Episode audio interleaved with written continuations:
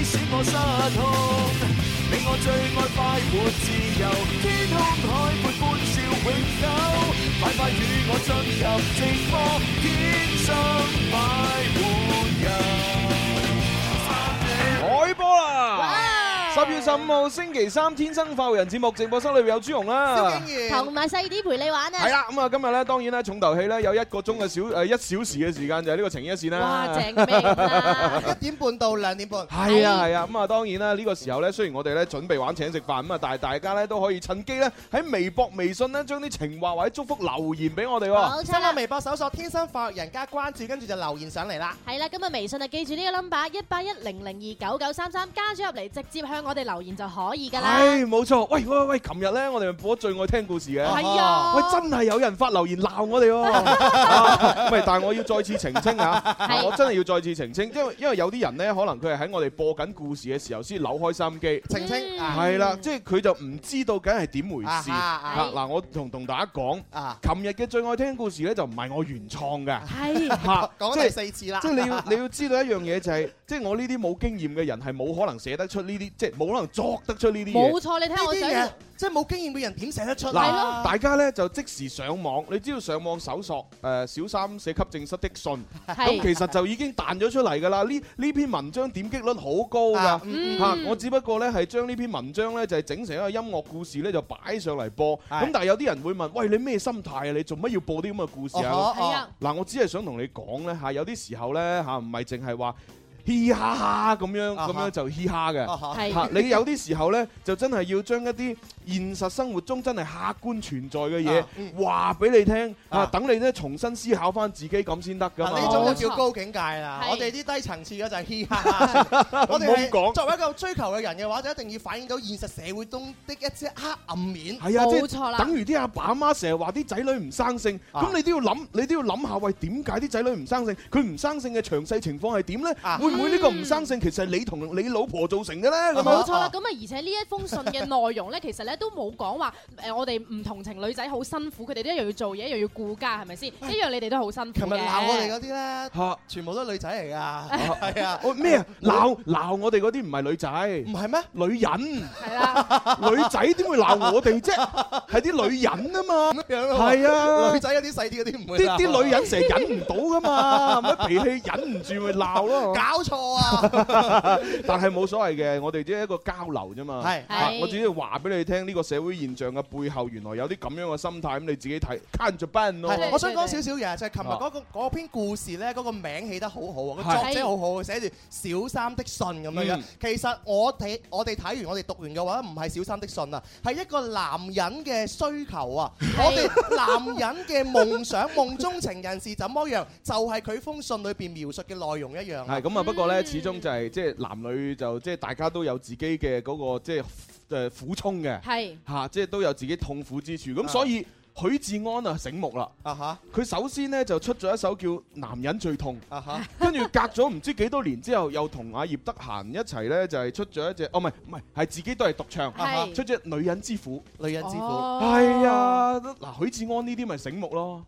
嗱，係咁嘛我哋應該點樣樣咧？嚇我哋琴日讀咗小三的信我啊我嘛，哋係我哋再喺網上揾下睇下有冇正室寫給小三的信，係啊然，之後我又整個音樂故事又播出 嚟。係好啊，跟住有好多到到男人時。到時啲啲女人啊開心，啲女仔鬧 我哋啊。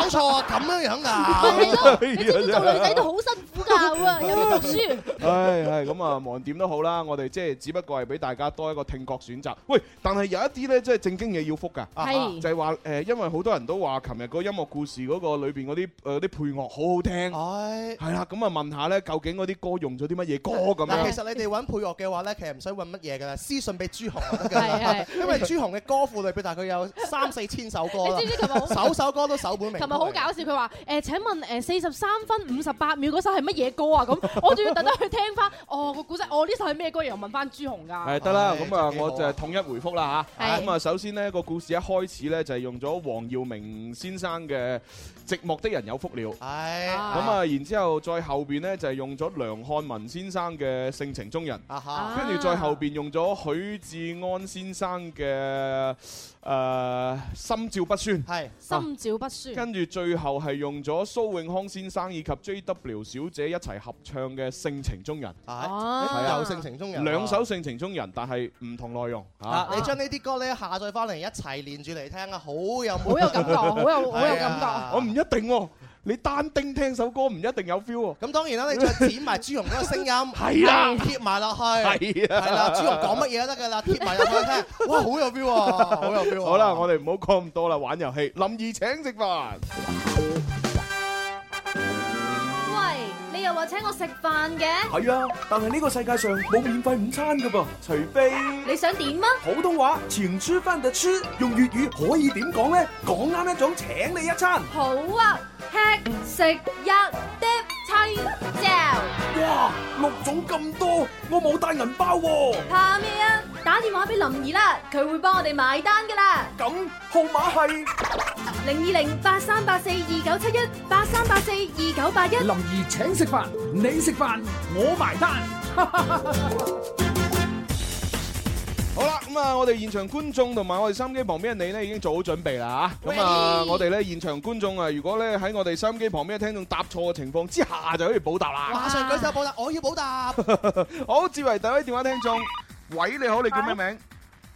啊，姓林啊，唔該，林小姐係嘛林姐，係？OK，哦，天生掉下個林妹妹啊，天生雕石嘅林妹妹，係咪咁 唱㗎？唔好亂嚟喎，呢個係妹妹坐船頭，佢佢呃生 做，恩恩愛愛，請上當悠悠，哎。咁啊，林小姐有冇終身代碼？冇啊，第一次玩。哦，咁啊， OK 俾個 number 你係先。啦，咁啊，因為十月二號，係你好唔。係你講啊，你講啦，你咁講啊。，因為十月二號咧，我之後咧，我哋所有嘅誒終身代碼嘅分數咧都係重新計算嘅，咁所以咧，林小姐你嘅終身代碼咧就係九九三三二零三嘅係。三二零三聽到未啊？啊，聽到啦，哦，得啦得啦得啦，好啦，我哋準備入場，一二三林怡請食飯，，晚食飯你埋單。 ，OK。好，林小姐請聽成語，第一個成語暴風捉乜嘢影影？好嘢哇好啱勁喎！係啊咯，好，第二個成語壯志未乜嘢？壯志。嗱，壯志啊，係嘛係呢嘛個？其實係講諸葛亮㗎係嘛？壯志未咩新鮮死咁樣樣。誒，其實又唔一定係限特指諸葛亮嘅嚇，好好好多人都可以用 噶嘛。朱古力嗰個唔係出師未咩咩？係啊，嗰個出師未捷啊嘛。係咯係哦啊，係啊，即係其實每一個有宏大理想嘅男人係或者女人，係 都會出現一種情況，係 就係佢嘅夢想達唔到。係好有夢想達唔到，係啊，因為但你係知啦，古代又唔係而家咁多選秀節目啊梗係嘛。啦。係啊，你話而家有咩好聲音啊，又好歌曲啊，又好作家係啊，啊又又好乜鬼啊咁樣。古代得一個選秀節目啫嘛，選狀元。係啊， 係啊，所以好多人其實都係壯志未乜嘢係㗎，啊好慘啊真係。好可憐哇！所以而家呢個時代幾好啦，幾真係好啊，真係。哇！我哋活在當下真係 正啦。嗱，我哋想做 DJ 嘅真係做到 DJ，係啊啦。係嘛？有啲人想誒結婚生仔做黃面婆，又真係做到黃面 婆，哇！真係好啊真係。感覺唔係好好呢個做面 婆。唉黃面婆代稱嚟嘅啫，哦咁樣啊即係講一個幸福小女人嘛。哦，即係幸福係嘅，做到自己想做嘅嘢。係啊，好壯志未乜嘢啊？有冇貼士啊？ 嗯壯志未成，壯志未達，壯志未酬，壯志未果。嗱，四個答案係係啦乜，嘢咧？咩話？壯志未達啦，未達，答案 係係錯嘅。哎呀，哎呀，唔好意思啊，林小姐，下次努力，拜拜，拜拜。拜。好啦，幫佢加零分，啊啊真係唔使加啦，壯志未達。要噶。要喺個表度輸入零咁樣 噶，係哦啊，係唔可以唔輸入噶， 如果唔係我冇啊！唔輸入響應唔到，壯志未達，我哋係聽過使命必達啫嘛。揾件魷魚幫你親自運 送，保證第日一定送唔到。好啦，咁啊呢個壯志未乜嘢就俾誒我哋誒微博、微信玩升職加薪題好啦升。職加薪係，啊係啊係，大家發過嚟吓，啊嗯一定要發啱個中文字喎嚇，發同音字都唔得嘅喎。梗唔得咯。哦係啊，OK，咁啊稍後再揭曉答案啦係嚇。好，接誒下一個電話聽眾嚟睇下佢成績如何先。喂，你好，星仔，哥哥你好啊，啊，好耐冇見啊，好耐冇見啊！係啊，你又好啦，喺屋企食朱古力，哎呀，真係，唉，點解你又知道佢喺屋企食 朱古力嘅？我梗係知啦，咁犀利，乜都知。係咯，係咯。係係啊，好，星仔，我哋入場先啦，一二三，林怡請食飯，我食飯你埋單。終身代碼一零二五係嘛？係啊，唔好咁唔好咁難啊！哦，放心，好簡單嘅。 easy easy。喂，唔係喎，啲成語好似好難咁唔喎係。 吧？但難唔到星仔嘅。咁啊係，好，第一個成語因材施。用誒誒誒誒，嗱係咁樣嘅，通常呢一個字咧，唔係唔係呢個成語咧，就係講咧嗰啲老因材施教。係啦，啱啊係啊啱 係啊啊，就係講嗰啲老師一個人要面對好多唔同類型嘅學生係嚇，有啲啊中意食嘢，有啲啊中意拍拖，有啲係中意打機。你唔可以用一個方法教晒所有學生。係啦，中意打機嗰啲，你用電腦嚟教佢；嗱，你每日打機就唔好打一隻遊戲，打另外一隻遊戲咧學到歷史文化。中意拍。拖嗰啲，用咩教佢？哦嗱，你同阿迪一齊嘅話咧，就唔好成日掛住打拍拖翹手咁樣 樣，行下乜嘢行嗰啲生物啊，誒咁嘅實驗室啊嗰度參觀下嗰係啲解啊，下剖博實驗物館啊，咁啊可以學到好多知識啦， 係啊。中意食嘢嗰啲點教嗱，啊食？嘢同朱紅一齊嘅話咧，就唔好成日掛住食，食嘅時候嘅話咧，就食下唔同地方嘅美食，了解下唔同地方嘅歷史文同化埋。呢個風土喂人情嘅。你又叫我唔好掛住食，又叫我食唔同地方美食，真係想 意思點即啊？係你邊食邊行就行勻成個中國咁啊！但係一個又中意食又中意打機同埋拍拖嘅人點辦？啊哦，咁咪一三五同唔同嘅人拍拖咪得咯。嘿你你唔使讀書就走啦。啊唉，講笑下。OK，好，第二個成語因禍得乜嘢咧？博好啱嘢。嘅。好，第三個成語意氣用乜嘢咧？士啱啦。第四個成語瞻前顧乜嘢咧？後啱啦。嗯冇好錯啦，嗱，最後一個稍為難的咁多堆啊，的咁多嘅啫，放心哦嚇。着手成乜嘢咧？咦嗱咦？邊邊個着啊嗱，？着咧就係誒有着數嘅着。着數。哦，吓，即係聽着音樂去旅行嘅着，à, 着係啦，哦，係嚇咩？或者係着衫嘅着，哦，着。係啦，哦或者係着裝嘅着，嗯，哦我知邊個字啦。係啦，咁啊手咧就係一隻手嘅手着 Dạ. 啦，手成春，係啱嘅，哇，哦星仔，點解咁犀利嘅？係咯，你犀利啲喎，好似因為因為呢個着手成春，如果我唔係睇住答案，我唔識啊我哦嘛未。聽過，覺得我真係嗱，未聽過我就我就最熟係咩啊啊？妙手妙手回回春春，啊嘛。係啊，咁啊呢個着手成春，哇，真係唔識因。為呢個成語其實都係用嚟讚賞嗰啲醫術好高明嘅人嘅，係啊。哦咁所以咧就同醫生係非常有關係㗎嘛。哦，即係同妙手回春一樣嘅，係啦係啦係即啦係。朱紅啊，妙手回春，我可以着手回春啊。啊，喂着手成春你可以咁讚咁即係即係基本上逢親係醫病醫得好勁嗰啲都可以叫阿 春。哦，係哇！咁陳小春就好勁李喎。宇春 。咧係李宇春哇，係喎哇順哦，唔怪之順春哥得永生啊，係啊哦，原來係咁嘅，着手成春啊嘛，哇，好犀利，有奶油嘅。係啦，，好啦，咁啊，恭喜晒星仔，誒，五個成語你都答啱咗啦，哦係。啊，着手成春，大家記住呢個成語嘅用法，形容醫技精啊技術精湛，係後來咧就即係後世就用於讚賞醫術高明嘅人。係啦，咁啊，好似例如話，我哋可以炸朱紅，哇！你真係着手成春啊！嗱，我係咁嘅。啊係如果你話我着手成春就唔啱，嚇點解因咧因為我醫病嘅能力好低嘅啫係。啊啊！但係咧，如果你話哇朱紅，你真係主持界裏邊嘅着手成春，哎誒咁就得啦。咁就得啦。喺哦主持界裏邊，我嘅醫術係數一數二啊，哦，係嘛？係係嘛？喎主，持界有邊個夠我醫得勁啊？係喎。但喺醫學界裏邊嘅話，你係主持最勁嘅 哦，喎。咁啊係啊，哇，犀利喎！朱紅啊，着手成春，係啦快啲你就滿面含 春啦。嚇你呢咁樣嘅咩？啲叫滿面春風，係你真係啊！唉，如坐春風啦嚇。 係咯啊好，星仔咁啊，升職係加薪題又嚟㗎啦喎。 OK，咁好嚟啊，啦，事不宜遲咁啊，問星仔一題趣味題啦。哦咁喺呢個唐朝嘅時候咧，有一隻鸚鵡，佢就好把炮嘅，有個朵叫做綠衣使者。哦係啦，咁呢個朵咧仲要有根有據，係唐明王即係李隆基御賜嘅喎。哦。咁請問呢只鸚鵡做咗啲乜嘢事咁犀利，可以得到綠衣使者呢一個稱號咧？唉，使乜講啊？通常有呢咁嘅稱號都係氹到個皇帝好鬼開心嘅啫，啊 係啦，係嘛？一係就係氹氹到皇帝身邊個女人好鬼係啦，咁開耐心，楊貴妃咩咁啊？係啊。擦鞋仔。係啊，冇咩做啦，唔通只鸚鵡獻身話你煮我食啦咁樣係啊？啊跟住阿唐明皇食完，哇！原來啲鸚鵡好好食啊，跟住賜個封號俾佢。咁應該就英唔武，會應嘅該英武呢只雀雀呢只雀種而家就 冇啦。如 果係咁嘅鸚話，鵡應該唔好食㗎。係咩？你食過啊？如果好食嘅話，就唔會擺喺動物園啦，啊哈係咪先？都擺喺燒烤檔啊嘛，炭燒鸚係啊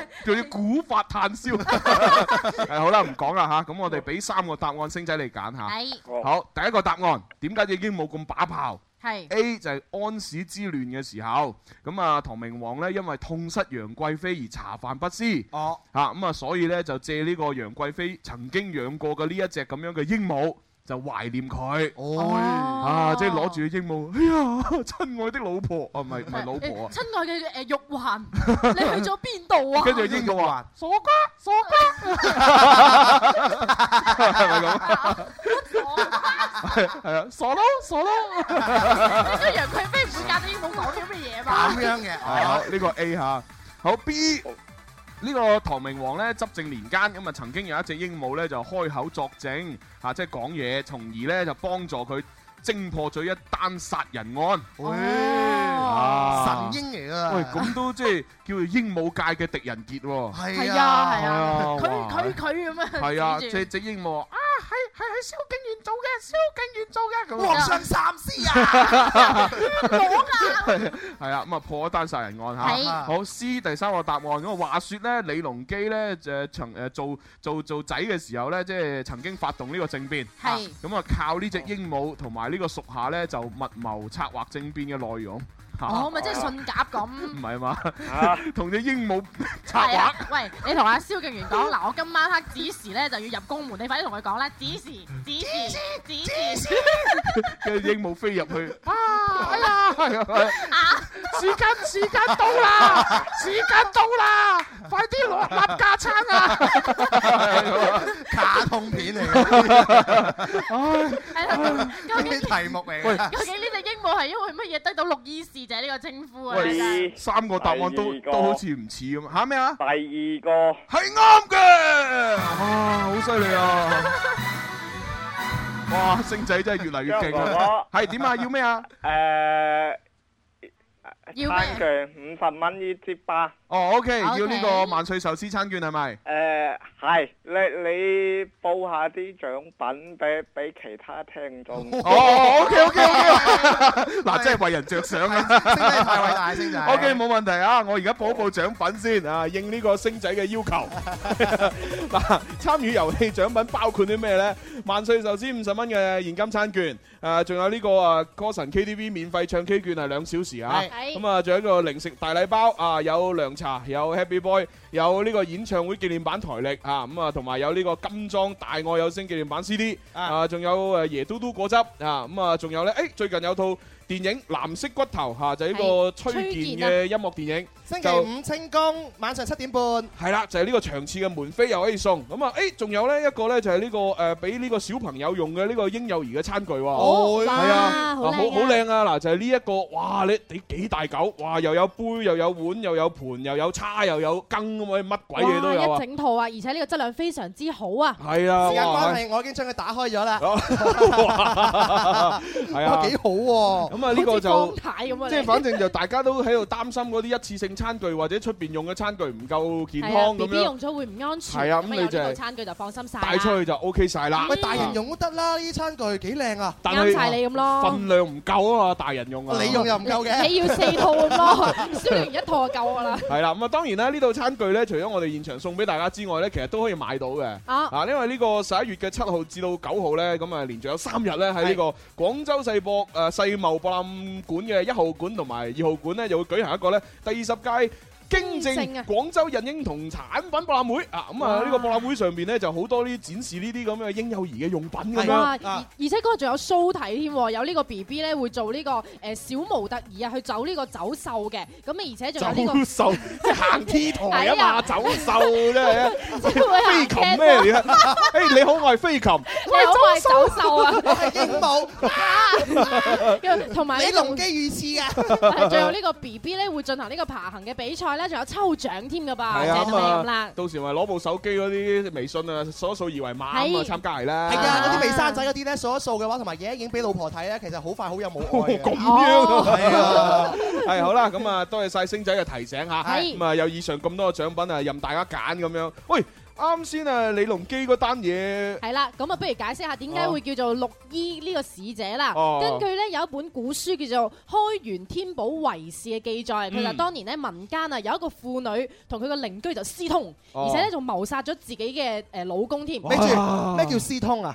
呃即係誒意入呃即咯哦係。私底下有密切嘅交流，哦哦，係啦係啦哦誒呃身體發生負距離，好啦，哦，OK，係啦好，咁咧，於是咧，仲誒唔單止謀殺咗自己嘅老公，仲將佢嘅嗰個屍體啊藏咗喺個井入邊。哎呀哎咁啊，個縣官咧就查咗好耐都查唔出嚟啊嘛。咁後尾咧都誒已經冇晒辦法嘅時候，佢就喺個廳度行咗轉，然後呢個老公養嘅鸚鵡就講啦：當晚就係嗰兩隻嘢殺咗哦我個主人啦！咁樣，跟住於是咧佢就捉咗誒佢嘅老婆翻嚟審問，哦咁於是咧就破咗呢單 case 啦。咁啊咁於是咧，因為要誒、呃要將呢兩個人處決噶嘛，就要將呢件事係報俾阿唐明皇知嘅。哦咁啊、唐明皇哇呢隻鸚鵡真係緊要啊！咁就封咗呢個綠衣使者嘅稱號俾佢，仲將佢打入公養添。哦，啊嗱，通常呢啲故事咧，我哋去廣告吓，轉頭再見。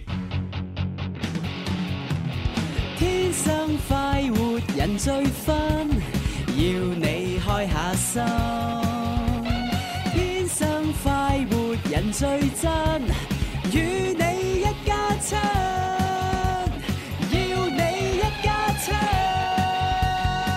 哦哇！翻嚟第二 part《天生快活人》，馬上抽獎。 哦 Welcome，係啦，咁啊啱先喺林兒請食飯嘅呢個環節當中係問咗兩題升職加薪題嘅，嗯微博上面答啱嘅朋友分別係叫做甜蜜騎士同埋燒灼忘記七八三一，而喺微信上面答啱嘅朋友咧係分別係紫羅花同埋我係大隻佬啊，恭喜晒！哦，咁啊，啱先咧嗰個成語叫壯志未酬啊，係係啦，咁啊酬咧就係呢個酬謝報答嗰個酬係啦，啊，報酬嘅酬啊！係啊，壯志未酬即係壯志未達成咁樣咯，嗯係唉，真係有啲慘啊係。啦，新革鮮命未未知啦，新鮮死啦。係啦，Ờ, 係啦，唔係咪即係革命未成功，仍需要再努力啊，同志們。系冇錯，咁啊當然啦，喺第二 part 咧，我哋啊準備要情牽一線啦。咁啊，係各位朋友咧可以通過微信啦、微博方式咧，就係將呢個情話同埋祝福咧發俾我哋，點發？微博嘅話，搜索天生快活人家關注，直接留言評論就得啦。係啦，咁啊微信啊記住呢個 number 啦，一八一零零二九九三三噶，留言就可以噶啦。係最近啊，廣州啤酒廠攜手廣氏品牌推出嚴選上等茶葉及新鮮檸檬製作嘅廣氏檸檬茶。根據了解，具有八十年歷史嘅廣州啤酒廠一直致力於為廣大消費者提供最具嶺南本土特色嘅飲茶哦飲料，一直陪伴大家嘅成長嘅。廣氏菠蘿啤更加係家喻戶曉，呢一次全新推出嘅係廣氏檸檬茶。哇！恭喜晒！廣氏檸檬茶唔單止豐富咗廣氏產品嘅呢個家族，亦都令消費者有更多嘅選擇，更加符合現代健康消費理念。哇，好勁啊好！勁啊！你讀得好勁啊！哦係咁廣告都要做得有激 情啊真係嘛！好有激情 啊！我哋真係廣視呢個菠蘿啤嘅忠實擁趸嚟㗎。係啊，我細細個飲到而家啦。係係啊，啊我。我冰箱基本上咧每日都會有幾支喺嗰誒度。誒，好得意啊！你都唔知啊，因為咧誒誒，即係我我我我之前做醫生嘅時候咧，係咁咧就曾經咧喺呢個骨科裏邊咧就踎咗幾個月。哇咁多科都乜過踎啊過好多科踎 過啊！咁啊，你知啦，骨科呢骨科咧就成日要做手術，哦係咁啊嗰啲醫生咧就一清一色男人，咦好鬼中意飲酒嘅。啊！咁但係做手術唔可以飲酒啊嘛係。啊，要保持清當係醒。啊，然啦係啊做手術呢個誒唔知前二十四小時定幾耐係唔可以飲酒啊哦㗎？應該係誒前八小時。八小時啊，就唔可以飲酒，哦啊哈跟住咧好搞笑，我一入到骨科嗰個嗰個嗰個醫生辦公室啊，啊！死啦，講唔講得嘅 咧？講講我哦講。我估到你想講乜嘢喺？喺個洗洗手盤下邊咪一個一一個一個咁樣嘅啊一個櫃啦叫係嘛啊係一個櫃咁樣。哎誒嚇，因為佢佢就道門一打開咧，其實咧就係嗰啲管道嘅啫，即係裏面空噶嘛，本啊來。 啊，通常都係擺啲咩潔廁液哦啊係咁啊樣係啊嘅咧，我入到骨廁紙骨啊，科嗰個醫生辦公室，即係唔覺意一打開嗰個下邊嗰個櫃，哇！全部都係嗰啲廣氏菠蘿啤嗰啲樽，即係哇！ 即係啲醫生唔可以飲酒，飲菠蘿啤頂住當，幾好啊，係咪係啊先？證明佢哋有醫德咯，係咪唉真係搞？笑我哋唔飲酒，但係飲菠蘿啤啊好嘛。搞笑，好搞笑真係係啊，我哋細路仔都係啦，唔飲啤酒就飲菠蘿啤噶哦嘛。Ờ, 啊係我覺得兩度酒精又好好味添啊，幾跟有住就係菠蘿汁度，哇正到咩咁啊！死啦！講啲嘢出嚟得唔得 㗎？誒唔驚啊，你都講唔少 啦。唔係，我我驚萬一我以前實習嘅嗰間醫院有領導聽到，唔會嘅即即時落去骨科個 辦公室，喂，又又打開櫃桶啊！搞咩啊你哋？係以後咪廣氏菠蘿啤變成廣氏檸檬茶咯。哎係喎，誒咁啊得啦，一打個櫃全部都檸檬茶，幾哎啊好咁啊得啊，咁啊 得，好啦，咁啊唔講咁多啊，馬上情牽一線。你知唔知道喺我世界裏面最浪漫嘅數字係乜嘢啊？二零一三一四，我愛你一生一世。你梗係愛我啦，不過你答錯咗啦。最浪漫嘅數字應該係八三八四二九七一同埋八三八四二九八一。天生快活人，情牽一線，濃濃愛意就從呢度開始。報名時間周一至五晏晝兩點到兩點半。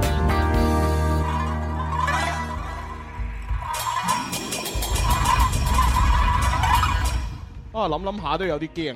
點咧？誒，誒我啱先講嗰啲全部係我作出嚟㗎吓，吓哦冇冇發生過㗎吓。 朱紅，乜你都會驚嘅咩？係。我我驚我驚我累咗人嘛。 嗱，我講嗰啲全部我老作㗎咋，冇發生過咁嘅事。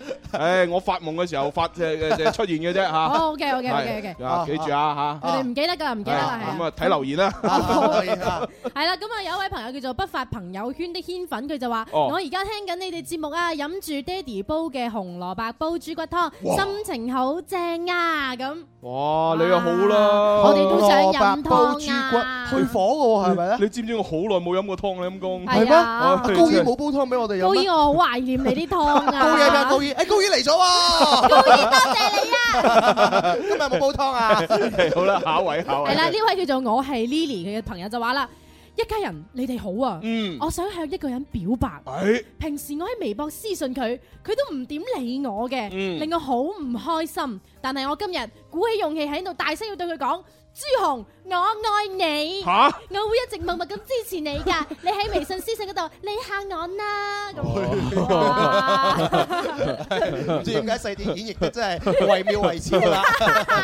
唔係嗱，咁樣咧。誒、即係我我都我都趁住呢一條留言咧嚇、我都我都我都俾一啲誒、招數各位啦，係嚇、即係即係唔係對我嚇、即係你都知咧，其實好多女仔咧就即係會誒、暗戀一啲對象嚇、即係例如暗戀蕭敬元啦，啊暗戀啊吳彥祖啦，啊嗯係暗戀碧咸啦等我等。中意你將我同吳彥祖逼合擺埋一齊啊！啊又又暗戀農夫 啦，點解將個 level 會低咗嘅？又暗戀八兩金啦，係啦。咁咁其實通常咧，即係如果你去誒，因為而家有微博呢樣嘢，咁啊可以誒發一啲私信俾對方。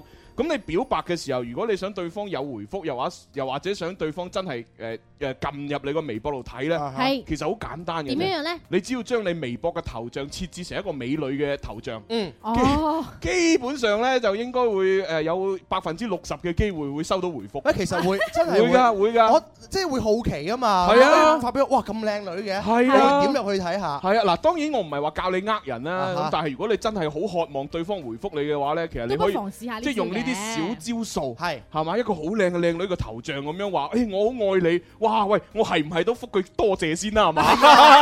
多謝完一邊咁多謝一邊，點入去佢微博嗰度睇個頭像係 啦？啊，哇喺個頭像咁靚嘅，咦睇下發咩微博先， 哦咁樣㗎，哎呀咁樣啊。咁你做戲做全套啊， 發啲相都要發嗰啲靚女嘅相 啊。但呢啲僅限於就係個男仔可以同你回覆嘅啫喎。係如果想再進一步嘅話，又要諗其他橋。都係要講。心嘅，啊係啦。進一步應該唔得噶啦，係嘛？係啊，即係畢竟畢竟其實呢，即係你你中意嘅係幕前嘅我哋。啊吓，哈！但係你唔知道幕後嘅我哋有幾黑人憎，哦係點 啊。解用黑人真係形容你咧，朱紅？因為因為嗱，你你我我喺節目度就好多嘢講啊，又啊搞下笑啊，係又又嗯唱下歌 rap 下咁樣啊，大家就覺得哇呢個肥仔好過癮，好得意。哦，卡威爾啊但係你唔知道，我我唔做節目嘅時候，我唔講嘢㗎，死咕咕係佢啊，好嚴肅㗎我我仲要平時嗱，我我又我自己私生活，我又唔中意唱 K，又唔啊又唔中意夜生活，我淨係中意出去食嘢嘅啫。啊啊除咗食嘢、瞓覺、做嘢，我就冇其他娛樂㗎啦。啊啊就比較單調咁你話一個咁嘅男人，邊有人中意啊？唔係嘅喎，唔係喎真係其實一個男人咧最靚仔嗰一面咧就係佢認真做嘢嗰一面，係啊你嗰種專注度啊，朱 紅，有陣時我喺背後望住你，唔係啊我嘛張敬都元有衝動想攬住你，喂 你唔好哇啊你唔好你知唔知道每一次咧見到你食嘢好專注咁喺嗰啲美食嗰陣時，我真係覺得好正啊！你哇好有魅力，哇流晒口細啲水啊入啊嚟！嘅時候啊，大髀咁幼幼咋，係啊，，而家咁粗啊全部都係拜你所賜啊，朱紅。近朱者肥。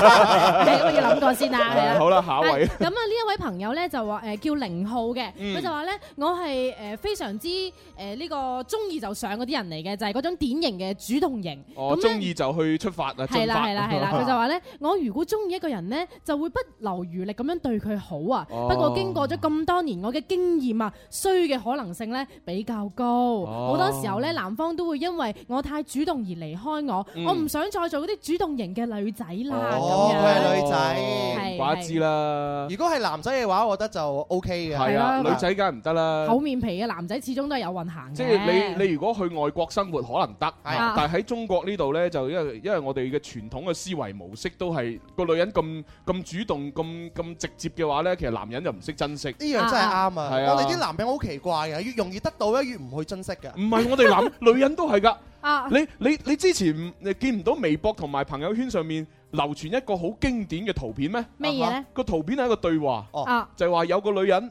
誒喺個誒商場度執咗部 iPhone 五 S，係係啦，咁啊跟住咧就聯繫翻個室主話，喂，即係用呢個微信啊，喂喂喂，你部手機而家我執喺我到，度咁樣啊係我我我還翻，我點樣還翻俾啊你？跟住個女仔就覆佢，哎呀，你千祈唔好還翻俾我啊！啊，部手機就送俾你啦，我唔要啦咁。我等緊 iPhone 六啊！跟住跟住佢話：喂，iPhone 五咩事你都唔要啊？我都係攞翻俾你啦。佢話：你唔好再揾我啦！如果你俾翻部手機我，我男朋友就唔肯買 iPhone 六俾我 啊！哦你快啲攞部手機走啦！嗱，我嘅開機密碼係一二三四，哦 你你自己攞去玩啦。如果你再揾我，我報警話你撻我部手機。喂，講得真係啱嗱啊！，你有冇睇過呢個圖片啊？有啊，你講完我就明啦。係咧最近咧 iPhone 六就快上市啊嘛。係啊係啊。好多女仔朋友都同我講話，佢最近會成日唔見手機。係啊叫佢唔好揾返佢 啊突然之間會唔見四 S 啊、五 S 啊、五係啊 S 啊，係咯係咯好奇怪係啊！啊，真係因為啲手機根本唔需要佢用錢買，係啊，咁佢梗係，喂，我唔見，喂，你買多部俾我 啦，係啊， 就係咁啫嘛。你女人同男人咪係咁，喂，你送俾我食啊，咁我食完我，我有啲有啲滯，誒，我走啦，咁噶嘛。太容易得到的東西並不是那麼的好。係啊係啊，所以一定要學識欲擒故縱。哎誒，我擒你我唔擒，啊啊擒你我又唔擒。啊呢啲叫拋磚引玉啊嘛，掉咗部咩時就換翻部六。咁啊自己克制下啦嚇係，咁啊呢位朋友咧就叫做雨律傳信嘅咧哦就話啦，中午好啊嘅一家人，琴日嗯咧我咧就介紹咗個朋友聽節目，係尤其聽咗你哋嘅古仔，結束之後佢嘅評價咧話非常之好聽啊，今日佢使乜講？啊，繼續啊，繼續啊。佢就話： 今日咧佢都有聽節目啊，佢個名叫做澤那，我係船啦。誒，祝哦我哋誒開心快樂啦，好愛你哋三隻嘢咁。哦，多謝多謝係。嘿，我哋啲故事好聽啊，眾人皆知噶啦。飄啊！唔係唔係唔係唔係， 真係鬆毛鬆翼啊 唉，要咁啊飛啦！既然喺個咁開心嘅時刻，就分享開心資訊啦。好啊啊，為十週年舉杯，來大帳篷唱響最地道的德國狂歡。第十屆廣州德國啤酒節，二零一四年十月十六日至二十五日喺 FTC 廣場隆重舉行啦。係咁啊！呢個時間呢，就晚上嘅六點半至到呢個晚上十一點咁咁啊，樣。地點就喺中國大酒店對面嘅廣州國際服裝貿易中心廣場嗰度舉行嘅。哦，咁啊，即係地鐵呢個越秀公園誒。地越鐵秀站公園站係啦，C 出口嘅，哇！咁我哋落班就可以去㗎係啦，就係咁 happy 啦啊當然啦，門票價格呢，相對嚟講呢，就貴咗少少，但係佢包含嘅內容好正嘅，係哦三百五十八蚊一位，但係呢，就可以無限暢飲德國啤酒啊，哦同埋呢個品嚐呢個德式美食自助晚餐。脆皮豬手、德國紅腸、奧尼克肉哦糕，哇好正啊！點算啊？ 喂，查實呢啲嘢啱唔啱我哋廣東人口味㗎？啊啱唔啱？我唔知，肯定啱你嘅。 係啦，咁啊，等陣先，我哋要講多謝朱紅，哦嗰日嗰日我會好好去食㗎啦，多謝你喎。啊唔緊要啦，反正反正我最近有筆大收入，請你哋去咯。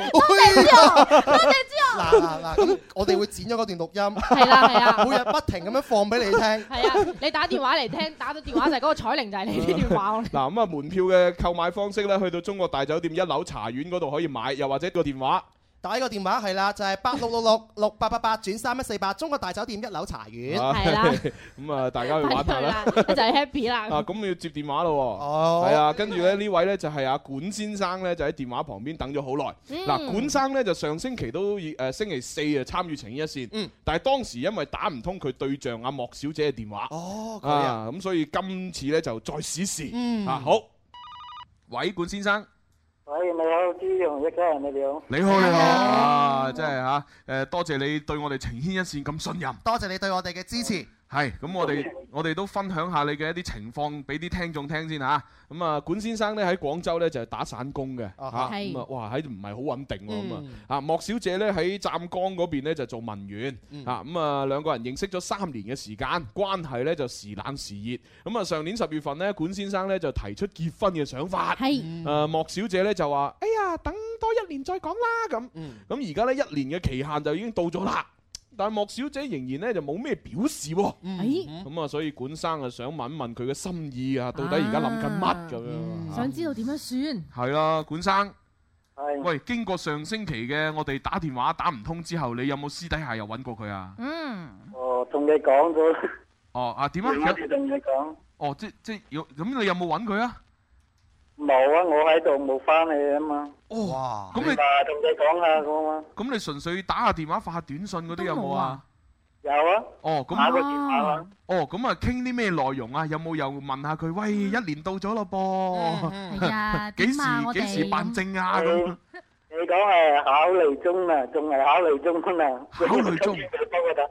哦，喂，咁如果考慮中，咁我哋而家打過去，佢都考慮中嘅啫喎。係啊都肯定係咯，你打問下啫嘛，因為上個星期佢唔開心啊嘛，所以你氹下佢，你氹下佢開心睇下點講。唔開心嘅原因係因為咩呢？工作嘅原因。哦，唔係因為誒嗯好多人哋喺背後講好多咩是非呢之類，唔開心啊嘛。講是非，背後講是非，係講你嘅是非定係點呢？講佢嘅。通常呢啲講是非就係肯定係呢個莫小姐身邊嗰啲同事啦。係哦即係咯，公司只有係嗰啲人。係啊，即係你知有有啲有啲單位呢就好奇怪嘅。三姑六婆比較多。係啦，啊，即係啊，又冇咁講，即係有啲單位咧就係一啲誒中年婦女比較多啊哈嚇，咁就可能啲因為中年婦女咧佢嘅寄託咧就誒喺小朋友身上，啊哈咁啊但係當個小朋友一長大咗啦，高燥無味啊咁啊然之後佢嘅生活就變得冇寄託，係係個老公又冇乜點理佢，啊係哈嘛個小朋友又大咗又唔理佢，空虛寂寞。咁開始佢就要理下公司啲 是非，係啦，唔理嘅話，我唔理邊個 理啊？哇我梗係要理下啦。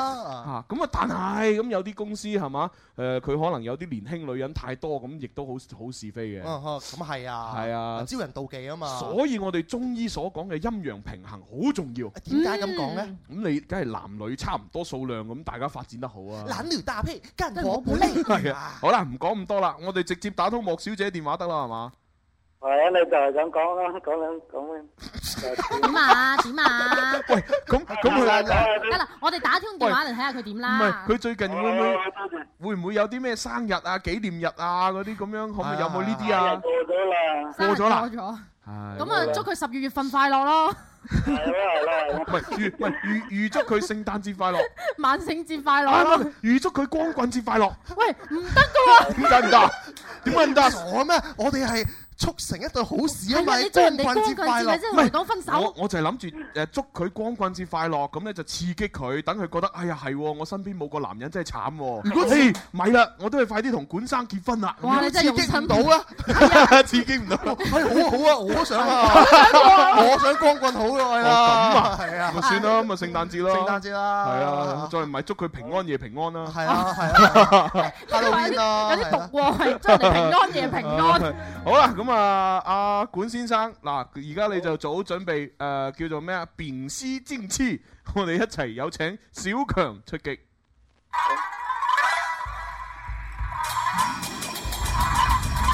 啊，啊，今次希望打得通電話咯，嗬。上星期就係因為打唔通啊嘛。係啊，Ừ. 唉，有啲可惜嚇。係。喂喂，通咗。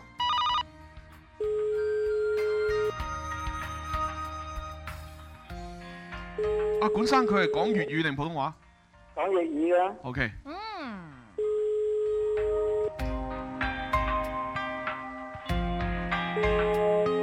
喂，都係冇人接喎。唔係吧？其實呢個 number 係啱唔啱嘅咧？啱㗎啱㗎啱咯。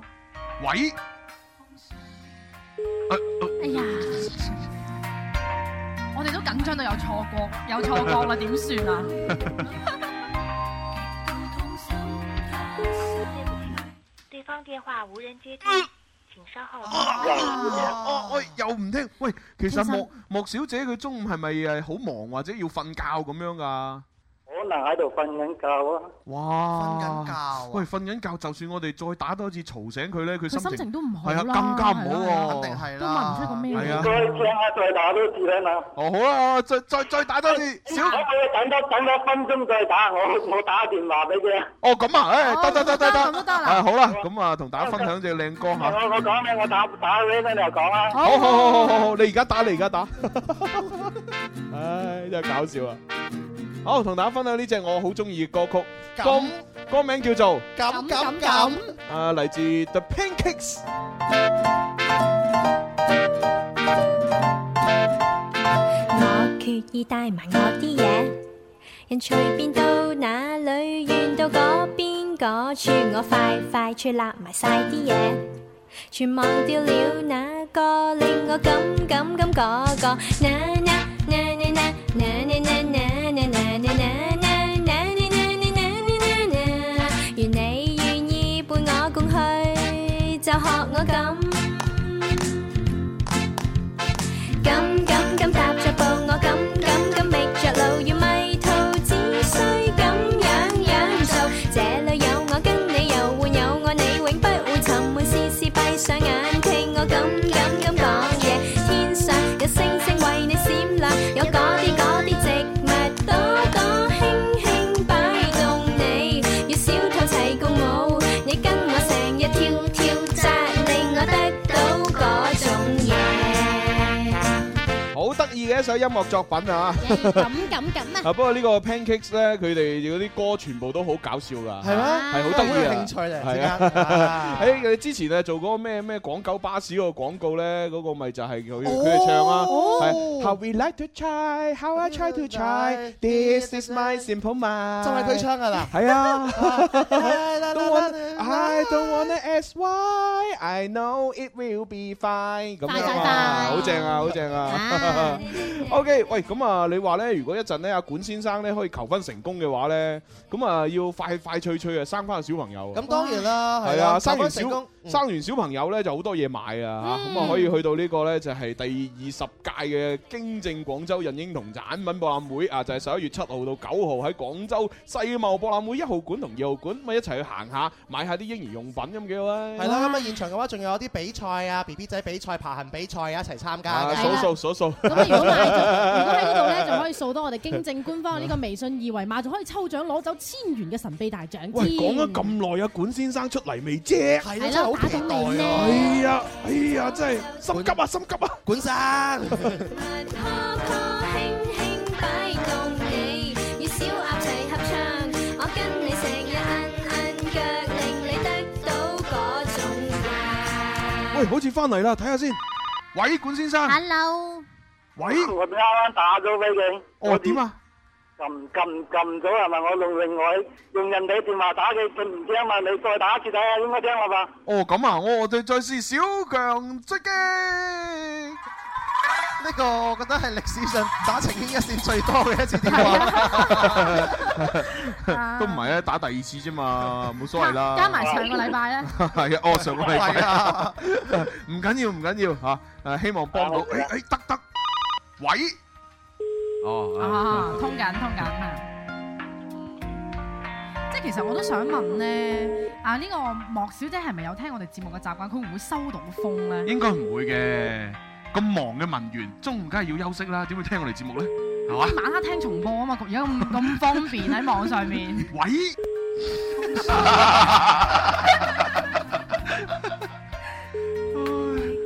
嗱，又真係問啊係真係又又問係啊唔肯接。咩唔事咯？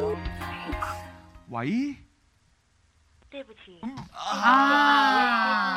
请稍后再拨。唉我仲以為阿阿莫小姐把聲咁好聽添， 係啊原原來係語音語音提示嚟嘅。第一句就堆寶詞唉啦，，喂，阿管生啊，你啱先點樣同阿莫小姐溝通㗎？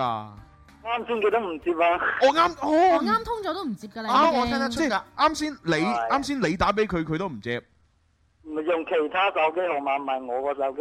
哦，咁啊冇辦法啦。真係冇辦法啊，整定啦。係啊，呢啲即係我諗，即係緣緣分呢樣嘢係嘛，即係暫時未到，你再預熱下啦。係啊，係啊時候未到。嗱，但係咧，我建議咧，誒誒唔算啦，唔好我建議，唔係我我一建議又俾人鬧噶啦。其實咧，我覺得咧，À, 啊，嗱，我講句實話咧，即係通常莫小姐呢啲咁對你真係冇乜興趣，我估計。嗯，如果有興趣，使鬼話等一年咩？好啦，等完一年啦，又話又考考慮慮下中先喎咁，係咪先？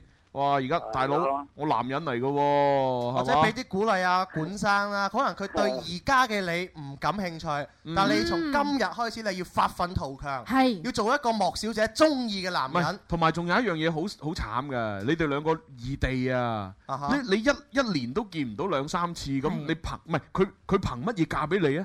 即係講嗯真，就算我如果我自己係莫小姐，喂，我一年最多見你三四次，我都唔想嫁俾你啦係啊，有嫁個咁遠做乜嘢啫？有個日日陪喺我身邊嘅唔好。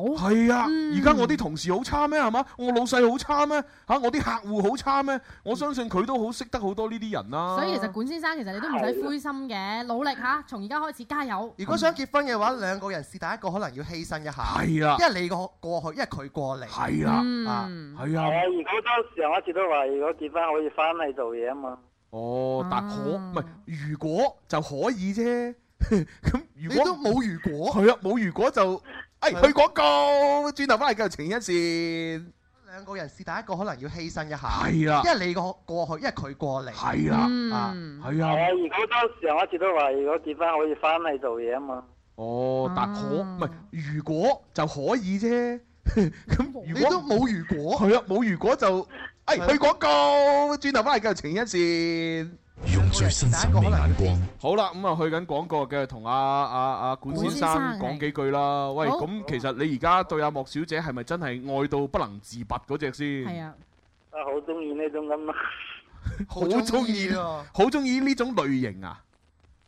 真係好中意呢份人咁咯。啊哦，聽得出真係可能真係中意啊！咁咁誒誒，莫小姐係咪話如果結婚就肯翻嚟廣州啊？唔係我翻去啊嘛。哦哦，你你翻去湛江。係。喂，嗯我覺啊我覺得我覺得你你咁樣係唔得啊哈嘅，即係你要佢答應咗做你老婆，你先翻去，咁其實呢，佢佢佢好難答應。係嗱，除非係你首先翻咗去，嗯係啊喺嗰邊建立咗你嘅事業根基先，係咁然之後佢先有可能應承你咯。絕對贊成。係嗯啊，即係你要你要俾一個實實在在嘅未來個女仔，個女仔先肯依附你係哎啊㗎。其實而且唔係先唔講個女仔，女仔嘅屋企人咧都希望佢嘅誒女咧可以揾翻一個好一啲嘅依靠。係咯如果你嘅生活冇一個好好嘅根基，或者冇一個好基本嘅一個基礎嘅話咧，誒女方嘅屋企人都好難將呢個女交到你係手啊上，㗎。阿莫阿莫小姐屬咩㗎？莫小姐。屬猴啊。哦，屬猴嗱，你都諗啦。如果只馬騮係嘛，佢冇一棵大樹去去住嘅話，係佢啊鬼鬼嚟你度咩？啊係嘛？你你翻去湛江生好棵大樹先，係啊，喺係上啦面。種好多水果先。到時不知幾多馬騮揾你啊！係咯，如果唔係管生你唔生性，俾人話管生靠得住，馬騮會上樹 咁，你唔好啊！係啊，你棵樹喺廣州咁遠喎，你要只爬，你只湛江嘅馬騮掟過嚟廣州，梗係唔得啦。咪就係咯，係啊。湛江雞咁樣啦。係啊，即係你話喂，如果我喺喺廣州先生好棵樹，然之後移植過去湛江得唔得啊？梗係唔得啦！啊你點知移植過去啲水土啊、啲氣候適唔適應啊？水土不嚇服，去到棵樹枯咗咁點算啊？咪就係 係咪先？啲馬騮好 重好重要，要爬樹，要食果果噶嘛？啊呢個呢個比喻真係貼切 啦。係嘛咁你咁嘅話，你嗰棵又唔係嗰啲葡萄樹係 嘛？個馬騮唔食有弊嘅喎。係啊係啊，所以你咪先了解好你嗰只馬騮中意食咩水果，誒然啊後本再身我翻哋翻咁身講雖然係邊。講笑，但係咧，如果你真係想誒呃誒令到莫小姐愛上你咧，你要付出一啲嘢。係啊，係咁啊，就咁咯吓，你自己慢慢思考咯。好啊，好啊，好啦，係咁啦，好，拜拜。快活似天生快活人，趣味要天台向下沉，研究隨身本領，微笑時多給力，自信隨時開咪。I love you baby，天生快活人，哦哦天生快活人，午夜派對，天生快活人，yeah yeah yeah，天生快活人。翻嚟第三 part 嘅天生發育人直播室，繼續有朱紅 啊，繼續有蕭敬元同喎。埋細啲啊，系啦，咁啊睇下啲微博上面嘅啊留言呢，有一位呢叫我最喜歡當年喜歡我的你，佢呢就話朱紅哥哥你好，我係啱先呢喺第一 part 玩嗰個壯志未酬成語輸咗嘅嗰個林小姐，係啊其實呢，我係姓劉嘅。因為啱先太緊張，所以呢就冇幫你哋糾正翻，所以唔好意思啦。咁樣哦 OK，咁啊啊劉我哋小姐幫佢嗰個嗰個積分嗰度改翻劉小姐。雖然都係零 分，啊系啦，咁啊，跟住再睇下啲情話啦吓。好啊，咁啊嗱，呢一位朋友咧就係一個男仔嚟嘅，嗯佢嘅名咧就叫做 Angel 乜嘢？Angel 立傷很狠很痛，佢就一家人中午好啊！我有一件好恐怖嘅事要話俾你聽啊哦！我同我女朋友錫錫嘅時候咧，佢都會好大力咁咬我條脷，每次咧都咬到我好痛。哇！尋晚甚至仲咬到咔咗一聲。痛到我唔敢錫錫啦係嘛，但係咧佢明知我呃誒佢、知道我好痛咧，又會誒、呃好錫好好輕輕咁樣嚟安慰翻我。究竟點解會咁咧？你哋幫我分析下我女朋友點解會咁咧？呢啲問題發俾我哋， 呢兩公婆床哦床頭打交床尾和嘅嘢係嘛？唔係咁咯，其實其實就好簡單嘅呢樣 嘢啊，即係係嘛，即係呢啲咁嘅法蘭西濕 文，咁啊唔係個個都識嘅，咁啊難得你女朋友識，係嘛，咁係啊你咪俾佢享受下咯。朱學，我要問下你啦。咁我覺得，既然佢咬你啦，啊，咁你咪咬佢返你都可以佢咯咬翻佢噶嘛。我要問下你朱紅，嚇你有冇試過俾人咬過啊？À, 啊如實回答。其實咧，我好大方嘅，係我有 咁你嗰陣時咩反應啊？咬翻 佢咯。唔係唔係唔係嗱，即係咁，其實呢啲咧，即係講真細細力咧，即係情趣嚟嘅啊係。即係你話如果真係即係真係痛嘅話咧，其實我覺得你就即係你要講啊咯你要同佢溝通，因為如果你唔講出嚟，可能佢唔 佢唔知㗎。以為你好中意啊！係啊，即係你你要同佢講，喂，其實其實我我我好中意你咁對我，但係啊咧你你嘅力度太大，係係啦啊即係你要控制下咁樣，即係你同佢講，我相信我相信佢都會都會減下力噶嘛，係係啦嘛？佢同你兩個咁咁煙韌係啊嘛？係愛得咁火係係嘛？佢會就下你嘅，係啦，就係溝通好啊，得㗎啦。係啊，得嘅，其得㗎實啦。其實你好幸福㗎，係啊好幸福 啊！真係想咬冇人咬，好多人。喂喂，文佢就話啦，唉，結咗婚之後咧就冇出過夜街啦，各位，哦，冇去過聚會添啊，哦有咩辦法可以咧係説服老婆啊？咁求大神回 覆，係生個仔啊？點解咧生個仔？嗱咁樣啦，點解咧？唔係其其實其實咧誒老婆唔俾你出夜街正常嘅，係啊啊，因為其實誒我身邊都有有有啲朋友係咁啊嘅，即係啱啱一結婚嘅時候咧就個老婆，其實個老婆唔係唔俾，啊而係如果你真係出去咧，你翻到嚟佢黑面，啊係啦，啊咁其實即係唔俾啦係嚇，咁咁誒通常呢種情況起碼持續一到兩年，一到兩年係係啦，一到兩年，咁啊佢會慢慢誒變好㗎啦。啊咁樣嘅咩？係啊，即係有啲好，有啲就好慘嘅，即係個老公話要出去，咁佢係又黑面啦。咁而家個老個老公呃誒，唔係佢就會話你你都唔陪我嘅咁，咁個老公就會話咁，誒你嗱我帶埋你出去咪得咯，跟住佢話唔制唔制啊，我我唔要去我要喺屋企睇電視啊， 我我要你陪我喺屋企睇電視咁樣，啊就有啲咁嘅女啊係就係咁樣啊。咁其實咧，忽略呢種咁野蠻嘅刁蠻嘅女仔唔計先 咧，其實女仔咧都唔係真係一定唔俾你出夜街嘅。哦咁樣嘅啊，學朱紅有一句話話齋啦，就係你如果想做一件你想做嘅事之前，要做千百件你唔想做嘅事啊嘛。哦咁咁你樣嘅喺你要準備出街嘅嗰個禮拜你對佢好啲，送下禮物俾佢啊， 斟茶遞水啊，洗係啊衫係啊摺被啊，煮飯洗係碗啦 啊，襟各種啊，跟住問老婆可唔可以出夜街 啊？但係你又唔好太過分咯，如果唔係你做得太過分，即係太殷勤，佢又話你做咩你做錯事啊咁 樣，心虛啊咁，所以咧要把握個度，買件禮物俾佢氹下佢開心，慘，我唔結婚啊！係啦，嗱，但係仲有一個方法我教你。 係仲有一個方法，即係誒呢呢個方法唔係個個得嘅。啊係點咧但係我朋友得。哦好啊嗱嗱，因為我咧就平時喺廣州生活同工作，咁好少機會翻佛山嘅嗯。通常一個月都唔翻到一兩次嘅係，甚至乎兩三個月翻一次。咁啊我個朋友咧就每到星期六日，佢都會鬧我，問我喂翻唔翻佛山啊咁。點解咧？因為我一翻去咧，佢就可以同老婆請假啦。哦佢就話喂。阿朱醫師翻嚟啊！佢咁難得翻嚟一次，我點都要同佢食宵夜啊啦咁哦樣。咁佢佢跟住老婆又識得啊你，佢老婆又識得我，嚇啊佢佢又知道啊呢個呢個人正直，正直啊好除咗食除咗食之外咩都唔做㗎正啦直不羈。啊係啦，咁所以佢就容許佢老公同我食宵夜。Ờ. 哦係啊，即係 話咧，你諗到一個藉口，而個老婆認可呢個藉口同埋係啊理由嘅話咧，其係實啊你係可以出夜街即嘅。係所以各位誒結咗婚嘅男士咧，你身邊啲兄弟好唔好人品，對女朋對佢你老婆嚟講係好重要。下次你出夜街，你同你老婆講，我同朱紅出去，係啊，咁就得㗎啊啦。識同唔識都話同朱紅出去咁就得㗎 啦。咁啊或者又生個仔啦，生個仔嘅話，或者可以又可以出夜街咧。啊係生個仔啲心思去晒個仔嗰度。啊又可以參加啲誒誒博覽會啊咁哦，係咯，首月一誒首月七號到九號啊嘛，廣州世博誒世貿博覽館一號館、二號館有呢個第二十屆經正廣州孕嬰童產品博覽會啊，咁啊你帶埋老婆一齊去啦嚇。係啦好 OK 呈牽一線咯，準備。係啊，情牽一線又嚟啦！有冇想過情人節嘅時候俾個驚喜對方呢？快啲報名情牽一線，同佢表白啦！祝各位有情人終成眷屬。大家好，我係側田。還未到時常講別離，如願要來回幾公里。縱使生命如硬仗，贏輸不過自己。我中意你啊！讓我記得戀愛過的好，讓我記得擁着你起舞。大家好，我係側田。哇！好啦，咁啊呢個時候呢，就係情牽一線咁浪漫嘅時刻呢，我又要做啲嘢啦。係係啊，我要讀出一封誒聽誒聽眾嘅來信。哈係啦，咁啊呢封來信，唉真係好唔公平，點樣樣唔公平法咧？超級唔公平。啊哈！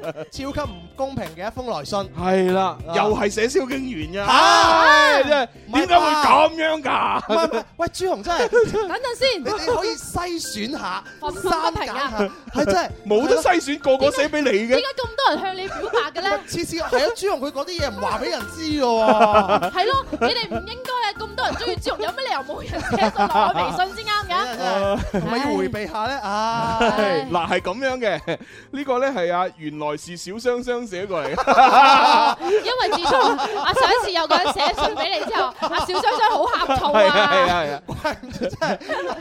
我今日問朱紅，即係呢一事有咩 case 佢唔答我， 咦咦我我我咗好耐，我以為今日做乜嘢啦？原來係咁，你真係鬼馬啊！真係真係弊啊！真係唉，咁啊， 嗱，我讀出你嘅來信，係係啦，啊，原來是小雙 雙，佢呢就話前日我自己一個人去隔離嗰度玩鬼屋，啊，嗰、個時候呢，排隊玩鬼屋嘅人又好多。啊，咁啊排下排下呢，就仲差兩三個人呢，就到我可以玩啦。咁我當時呢，身後邊亦都排住一個男仔，佢呢，有幾分似蕭公子嘅。哇！都係咁高大、咁威猛、咁靚仔。啊嗰、個時候啊，我仲以為佢真係蕭公子啊。好啦，輪到我自己入去玩鬼屋嘅時候，裡面嘅誒嗰啲鬼怪幾乎嚇到我半死，於是我馬上跑出嚟。 請求工作人員誒、呃要我身後邊，即係排喺我身後邊嘅嗰個男嘅陪我入去玩鬼屋啦。啊，咁呢個男嘅又肯喎、好啦，我同啊呢個男嘅一齊入到鬼屋裏邊。啊，誒有啲地方太恐怖，我唔敢去。哦，佢竟然主動拖住我隻手行過去。哇！喺嗰一刻，我心動啦。從鬼屋出嚟之後，我就問呢個男仔要咗電話號碼。哦，晚上我打電話過去俾佢，同佢講咗聲多謝你啊。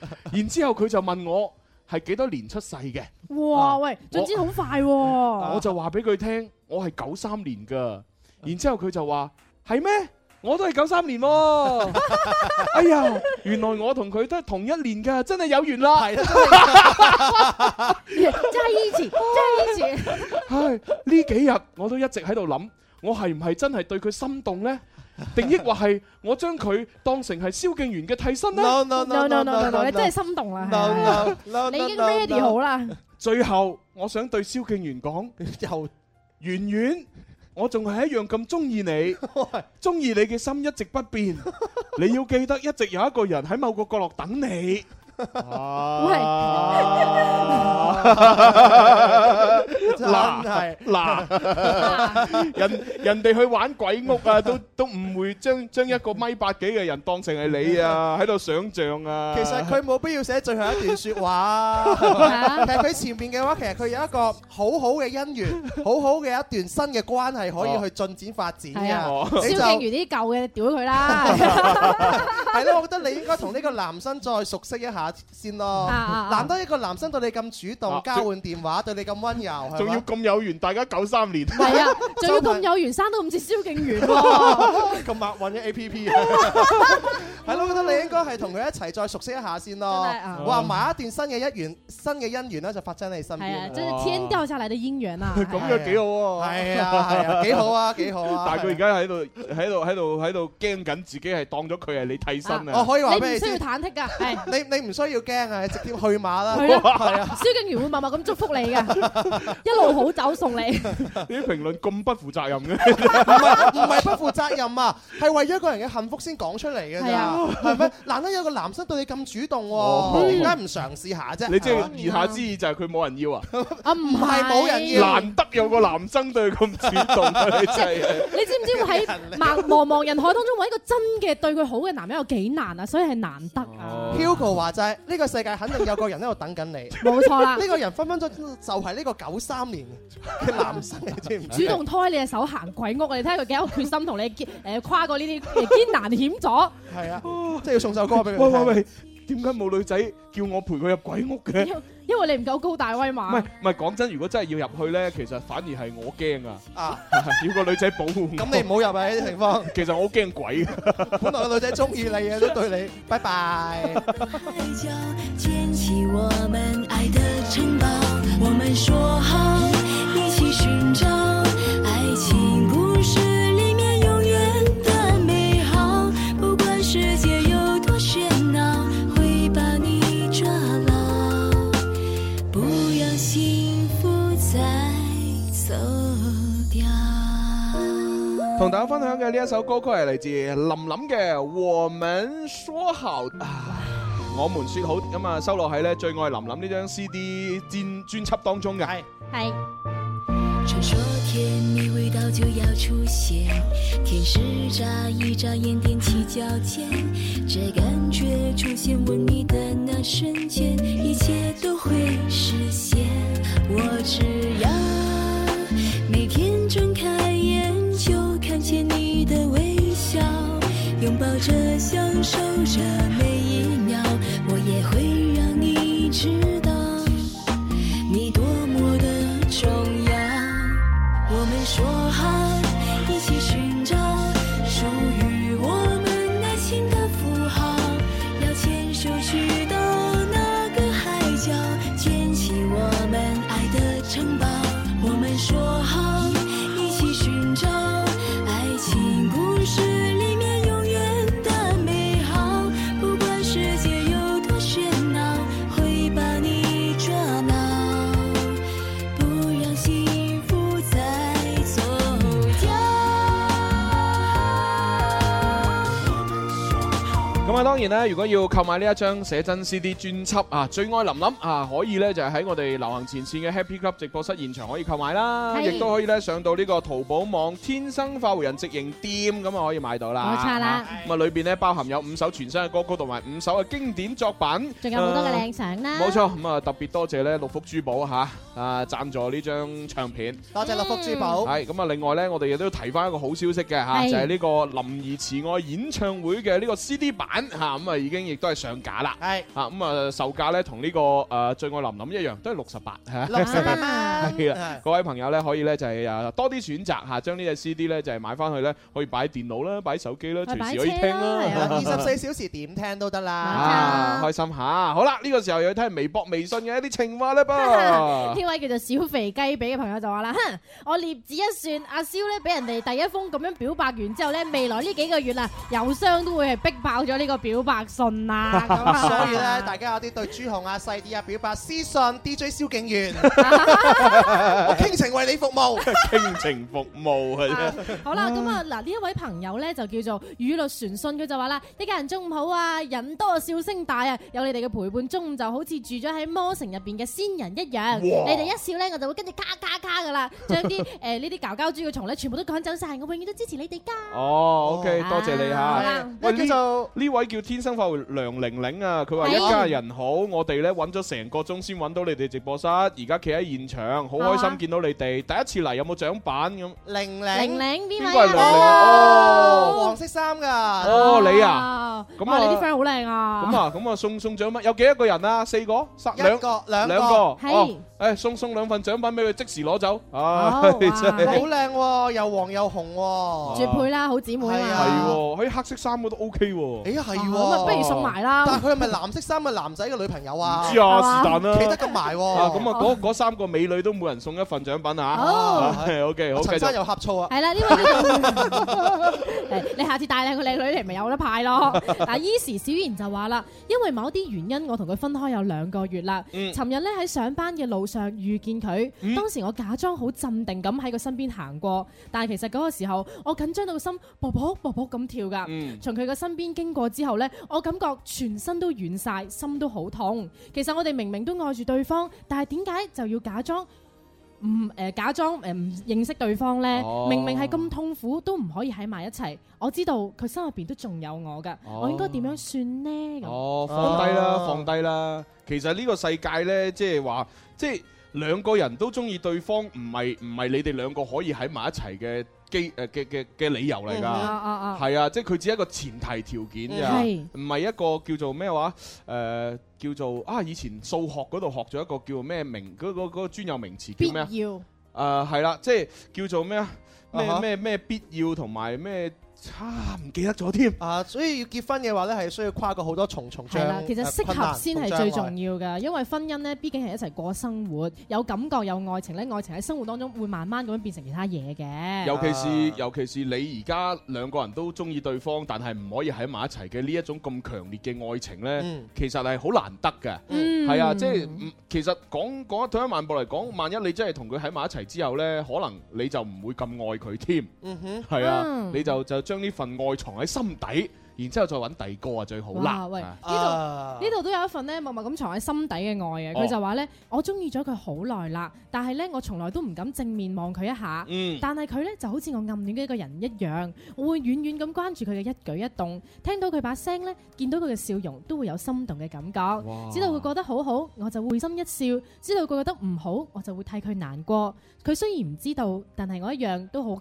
好享受呢份正正中意佢嘅感覺。哇啊典型嘅暗戀咯。哇，咁似寫俾我嘅，你多想啦。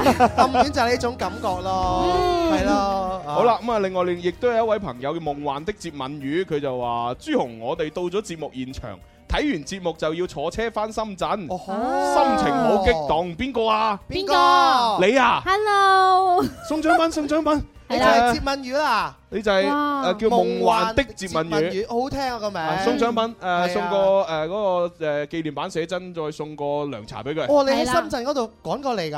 啊，辛哇，好苦啦遠啊！係啊咦多謝晒。係啊，係咪要講下嘢啊？但係哦，冇乜時間啊。係喎有闖出。係啊， 一陣再出嚟同佢傾下。係我哋咧亦都要同大家講咧，一年一度嘅林兒請食飯之萬歲大胃王爭霸賽二零一四全線啟動。哇，正啊！